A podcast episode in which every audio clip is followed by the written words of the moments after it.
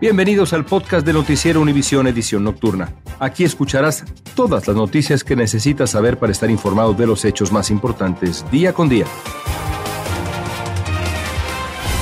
Miércoles 21 de junio, estas fueron noticias hoy. Se agotan las últimas cuotas de oxígeno en el sumergible desaparecido en el fondo del Atlántico Norte, mientras aviones y equipos tratan de detectar de dónde provienen los golpes que se escucharon durante la búsqueda.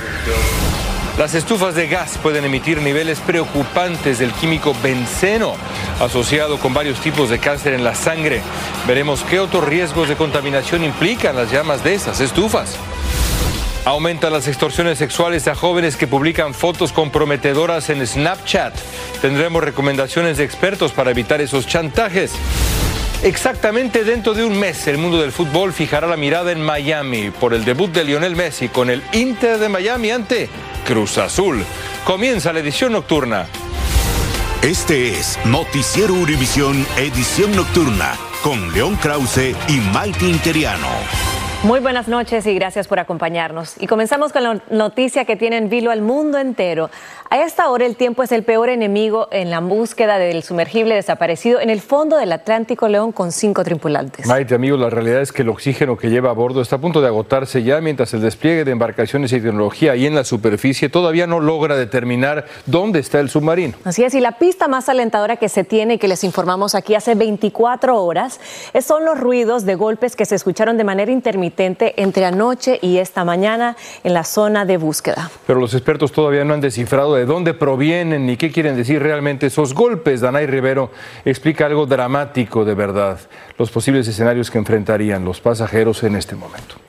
El sumergible Titán aún continúa perdido en las profundidades del Océano Atlántico Norte y los expertos lo buscan en una carrera contra el tiempo. El oxígeno con el que cuenta poco a poco se consume y podría rendirles solo esta mañana. Pero ¿qué se le aconseja hacer a quienes van a bordo en una situación como esta? Se recomienda que la persona más bien esté durmiendo para que se desgaste menos, para que su producción de CO2 se, disminuya. Entonces, eh, es un tema que va combinado con la capacitación que puedan tener estas personas una imagen publicada por OceanGate, la compañía que lidera la expedición, muestra cómo pudieran estar sentadas las cinco personas en el suelo del sumergible que no tiene asientos. Este mide 22 pies de largo y 9 pies de alto.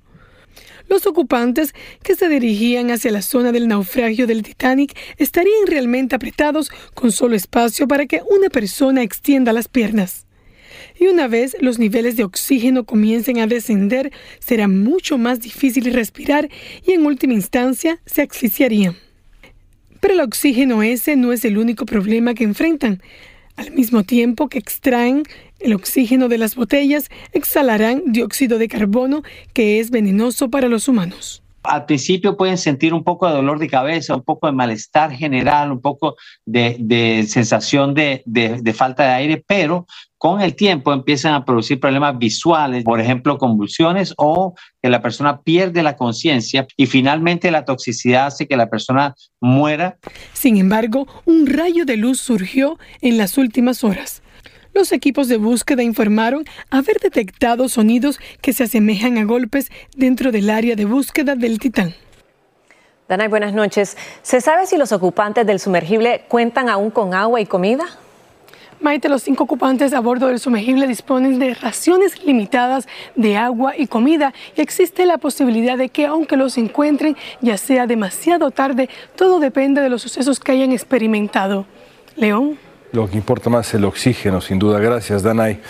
Y en México, un trágico choque en cadena en Guadalajara dejó cinco muertos y varios heridos. Involucraron pues decenas de vehículos de varios tamaños. El accidente incluyó un tremendo incendio.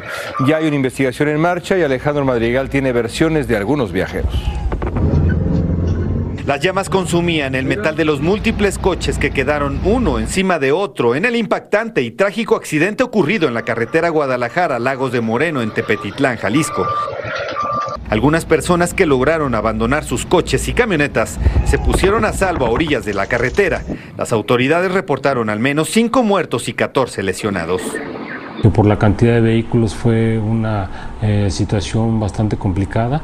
Eh, se eh, terminará de contabilizar la cantidad de vehículos afectados o involucrados en el lance vial. Los bomberos acudieron al llamado de emergencia para apagar el fuego mientras las llamas consumían los coches. Se cree que podría haber más personas fallecidas atrapadas en sus autos tras el accidente. Las autoridades, Fiscalía del Estado, Guardia Nacional, hagan los levantamientos y peritajes correspondientes para nosotros poder ingresar y hacer el rescate de esas personas calcinadas. El gobernador de Jalisco, Enrique Alfaro, informó que en el accidente murió Luz Agrario González, funcionaria de la Secretaría de Salud del Estado. Guardia Nacional mantiene cerrada la carretera debido a que cuerpos de emergencia trabajan en la zona para informar a familiares de más fallecidos. Continuaremos con eh, la actualización de la información conforme se vayan generando eh, los datos correspondientes. Versiones de testigos aseguran que el accidente se habría originado debido a la poca visibilidad derivada de un incendio de y que además de eso, un conductor de tráiler habría perdido el control de su unidad al quedarse sin frenos. Algunos de los heridos fueron atendidos en el lugar, otros más fueron trasladados vía aérea a diferentes hospitales. Las autoridades trabajan con los peritajes para saber qué fue lo que ocurrió en este fatal accidente. En Ciudad de México, Alejandro Madrigal, Univisión. Gracias, Alejandro. Y de México pasamos a Honduras, donde la presidenta Xiomara Castro destituyó al secretario de Seguridad tras la matanza de 46 reclusas en una cárcel de mujeres y ahora será la Policía Militar quien tome el control de los centros penales del país a partir del primero de julio. Las autoridades dijeron que identificaron a 12 mujeres de la pandilla Mara 18 con machetes y pistolas y fueron quienes entraron a un pabellón de una pandilla rival y masacraron a sus rivales. Ahora los familiares de estas víctimas esperan angustiosos a que les entreguen los cuerpos. La Comisión de Seguridad de Productos del Consumidor podría prohibir las estufas de gas por el daño que provocan a la salud.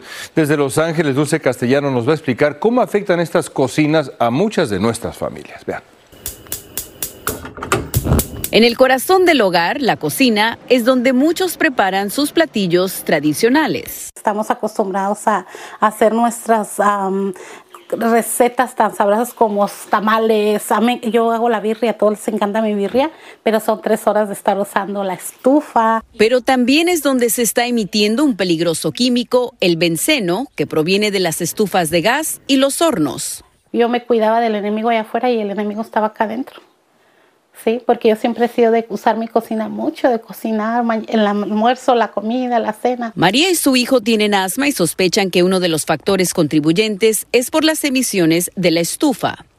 Un estudio de la Universidad de Stanford reveló que las estufas de gas pueden hacer que se acumulen niveles de toxinas que representan un riesgo de cáncer comparable al haber estado expuesto al humo de cigarrillo de segunda mano puede incrementar el riesgo de problemas cardiovasculares y de, de infecciones respiratorias, especialmente los más vulnerables, las personas de tercera edad, las personas con problemas pulmonares como el asma y también personas obviamente inmunocomprometidas. La Fundación de Energía y otros grupos dieron a conocer los cambios que se pueden hacer para minimizar la contaminación en el hogar. Cocinar con las parrillas de atrás prender la campana, mantenerla encendida. Tengo mi estufita eléctrica. Para María no es posible comprar una estufa eléctrica, pero dice que eso no la detiene y sigue deleitando a su familia con antojitos mexicanos. Bueno, ¿y cuál es el futuro de las estufas de gas? León es incierto. Algunas ciudades como Los Ángeles y Nueva York ya aprobaron medidas para evitar que las nuevas construcciones y los nuevos edificios tengan estufas de gas. Incluso ya hay incentivos para que la gente haga este reemplazo de la estufa de gas con una eléctrica. Pero hacer esos cambios pequeños como abrir las ventanas y crear una mayor ventilación mientras se cocina es de suma importancia para reducir la contaminación ya que las toxinas pueden viajar mucho más allá de la cocina como a las recámaras y pueden permanecer en el aire durante varias horas. Esa es la información que tenemos desde Los Ángeles. Regreso con ustedes. Estás escuchando la edición nocturna de Noticiero Univisión.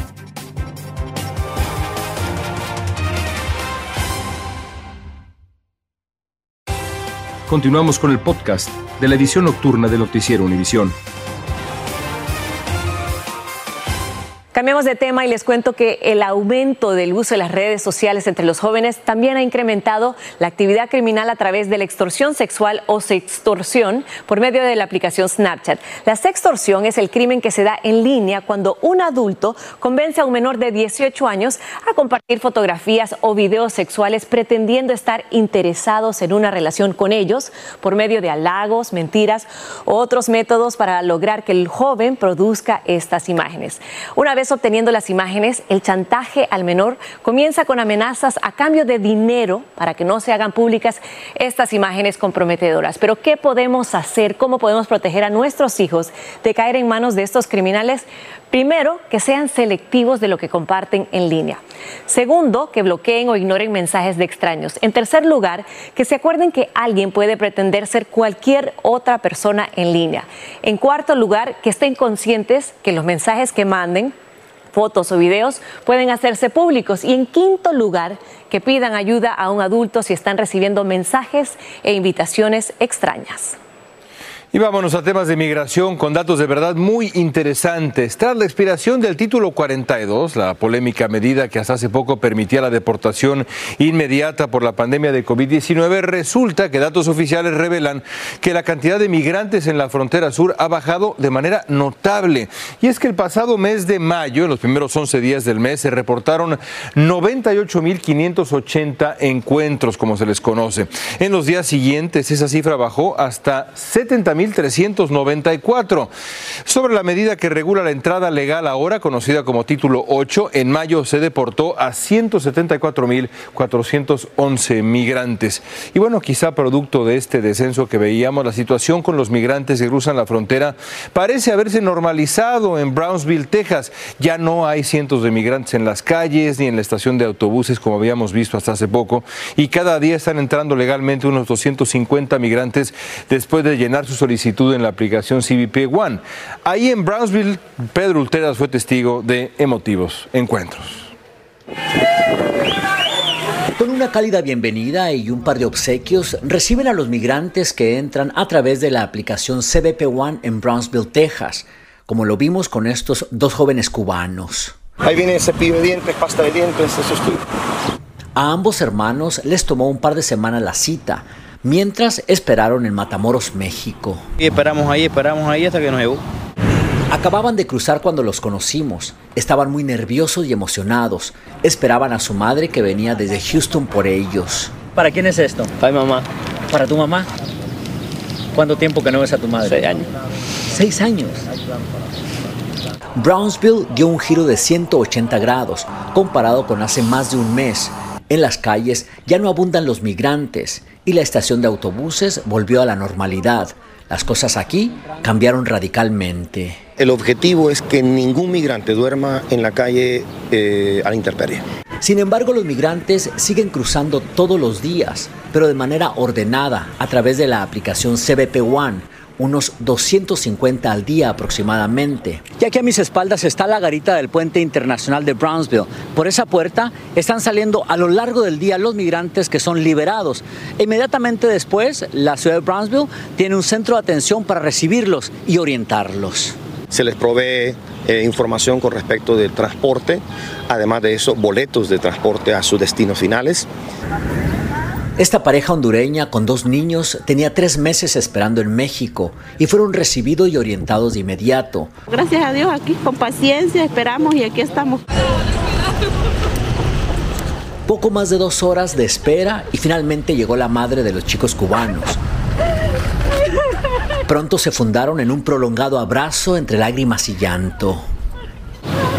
La mamá estaba más que feliz y agradecida porque a través de este proceso nos dijo no corrieron ningún riesgo y cruzaron pronto y sin problemas. Dios es grande y este país también es grande, tiene muchas oportunidades para ellos a partir de ahora. Ahora solo queda esperar la cita que les dieron para el mes de noviembre y empezar así su proceso de asilo. En Brownsville, Texas, Pedro Ultreras, Univisión. Si es que no importa las travesías con tal de tener esos abrazos. Les cuento que hace tan solo unas horas la Junta de Directrices de Renta de Nueva York votó a favor de aumentar la renta estabilizada para cerca de dos millones de inquilinos de esa ciudad. Desde Nueva York, Fabiola Galindo nos tiene las reacciones ante este aumento. Protestan porque por segundo año consecutivo sus alquileres subirán de precio, mientras dicen que sus salarios no se han recuperado desde la pandemia. Mira cómo está el público aquí, porque ellos, ellos tienen que estar conscientes de que no, de que eso no se puede. Estamos en la miseria. Cerca de dos millones de inquilinos como ella, que viven en apartamentos de renta estabilizada en la Gran Manzana, ahora deberán pagar un incremento del 3% al renovar sus contratos de un año y hasta 3.2% por dos años. Es la subida más alta en una década, al mismo tiempo que, según dicen, la inflación se va comiendo sus bolsillos. Oye, en la comida, porque la comida también está cara. Cientos de familias afectadas fueron testigos de la votación de la Junta de Directrices de Renta que administra el programa más amplio en el país de viviendas a precio asequible. Estamos viviendo la crisis como para haber tenido ese, incremento. Teníamos que haber tenido 0%, porque como dicen, vivimos de, de cheque a cheque. Cristina paga 1.600 dólares al mes por su apartamento en donde vive con su madre a quien cuida, pero ahora agrega que deberá buscar un tercer empleo. Un trabajo más, a menos calidad de vida y calidad de convivencia con mi mamá de 97 años para poder cubrir este monto. El programa beneficia a personas jubiladas de bajos y medianos ingresos, ayudando a que la clase trabajadora en Nueva York sobreviva en una ciudad que alcanza niveles cada vez más caros. Fabiola, ya escuchamos a los inquilinos molestos y preocupados, pero ¿qué dicen los dueños de las propiedades? Mighty, los caseros dicen que ellos también han visto sus costos de mantenimiento incrementar con la inflación. Además, tienen que pagar impuestos. De hecho, un grupo de caseros ha presentado una petición especial a la Corte Suprema para que estas restricciones de cuánto o por qué porcentaje se puede subir la renta se disuelvan. Ahora bien, cabe mencionar que un tercio de los neoyorquinos paga la mitad de sus salarios solo en rentas. Regreso contigo, Mighty. Increíble, gracias, Fabiola. Y preste atención a las siguientes imágenes. Un hombre está acusado de desatar un incendio en una estación de gasolina en Michigan. Un video de seguridad muestra al sospechoso cuando entra a la tienda con un cesto de basura lleno de combustible y tras dejarlo en el suelo, lo prende en llamas. La policía investiga el motivo del ataque que dejó al empleado de la tienda hospitalizado con serias quemaduras. La ola de calor que sufren varios estados en México cobró la vida de miles de especies marinas en Veracruz. Los pobladores de dos municipios denunciaron que el agua de los ríos, las represas, se calentó de forma excesiva, se quedó casi sin oxígeno y esto mató a miles de peces. Increíble, pero cierto, el condado de Broward de Florida está en cuarentena por la invasión de enormes caracoles africanos. Esta especie es una seria, seria amenaza para los humanos porque son portadores de un parásito de la rata que puede causar meningitis. Además, son grandes depredadores que se devoran plásticos reciclables y cientos de tipos de plantas. Expertos utilizarán cebos de uso residencial para tratar de atraparlos. Continuamos con el podcast de la edición nocturna de Noticiero Univisión. Al dueño de un taller mecánico de Georgia lo demandó un ex empleado porque le debía 915 dólares de salario y pagos de horas extra a ocho compañeros. Para pagarle, el empresario le dejó al empleado un balde con 91.500 centavos de dólar llenos de grasa en las puertas de su casa. Qué linda persona, ¿no? Pero el trabajador lo... ¿Qué es eso? El trabajador lo denunció y ahora un juez ordenó al empresario pagarle casi 40 mil dólares a los nueve trabajadores. ¿Lo va a hacer también con penis el señor? No, no, no, no. Bueno, dinero es dinero al final. Eso es verdad. Bueno, señores, les cuento que Bad Bunny honró a los reggaetoneros de su país que vinieron antes que él y lo hizo en el artículo de portada de la revista Rolling Stone. Para ello, pues usó collares de medallón con los nombres de estas luminarias puertorriqueñas, Teo Calderón, Héctor El Fader, Wisin y Andel, Arcángel, Don Omar y Dari Yankee. Continuamos con el podcast de la edición nocturna de Noticiero Univisión. Miami tiene un mes para preparar la bienvenida de Lionel Messi para integrarse a su nuevo equipo Inter Miami. Messi va a debutar el 21 de julio en un partido ante el Cruz Azul en un torneo entre equipos mexicanos y la Liga Estadounidense. El contrato de Messi sería de entre 50 y 60 millones de dólares por año hasta la temporada 2025 con opción de extenderlo un año más. Increíble. Por cierto, tú vienes color Inter Miami y yo color Cruz Azul. Y vamos a ir al partido, más vamos, invitar. Pero vamos. Gracias por escucharnos. Si te gustó este episodio, síguenos en Euforia, compártelo con otros, públicalo en redes sociales y déjanos una reseña.